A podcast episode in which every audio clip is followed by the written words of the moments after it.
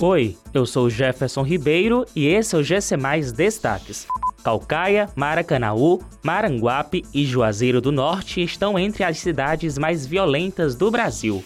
Terminais de ônibus em Fortaleza realizam cadastro da vacinação. Em Calcaia, pessoas a partir de 35 anos já podem ser vacinadas contra a Covid-19.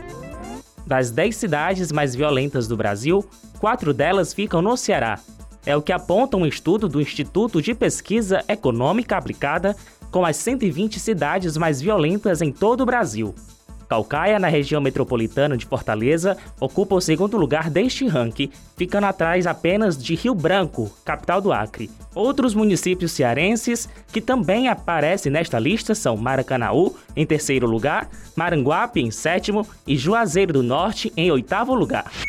Os sete terminais de ônibus de Fortaleza estão recebendo equipes da Edufor para realizar o cadastramento da vacinação contra a Covid-19 da população.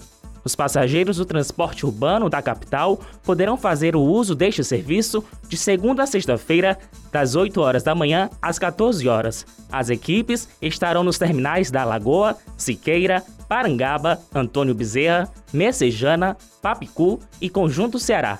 A iniciativa tem como proposta facilitar o acesso dos cidadãos ao cadastro no Saúde Digital.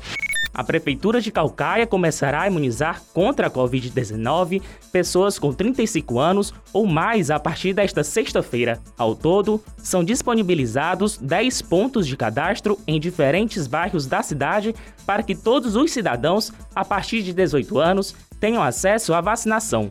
Neste fim de semana, a Secretaria Municipal de Saúde realiza mutirão de cadastro na plataforma Saúde Digital em dois shoppings da cidade.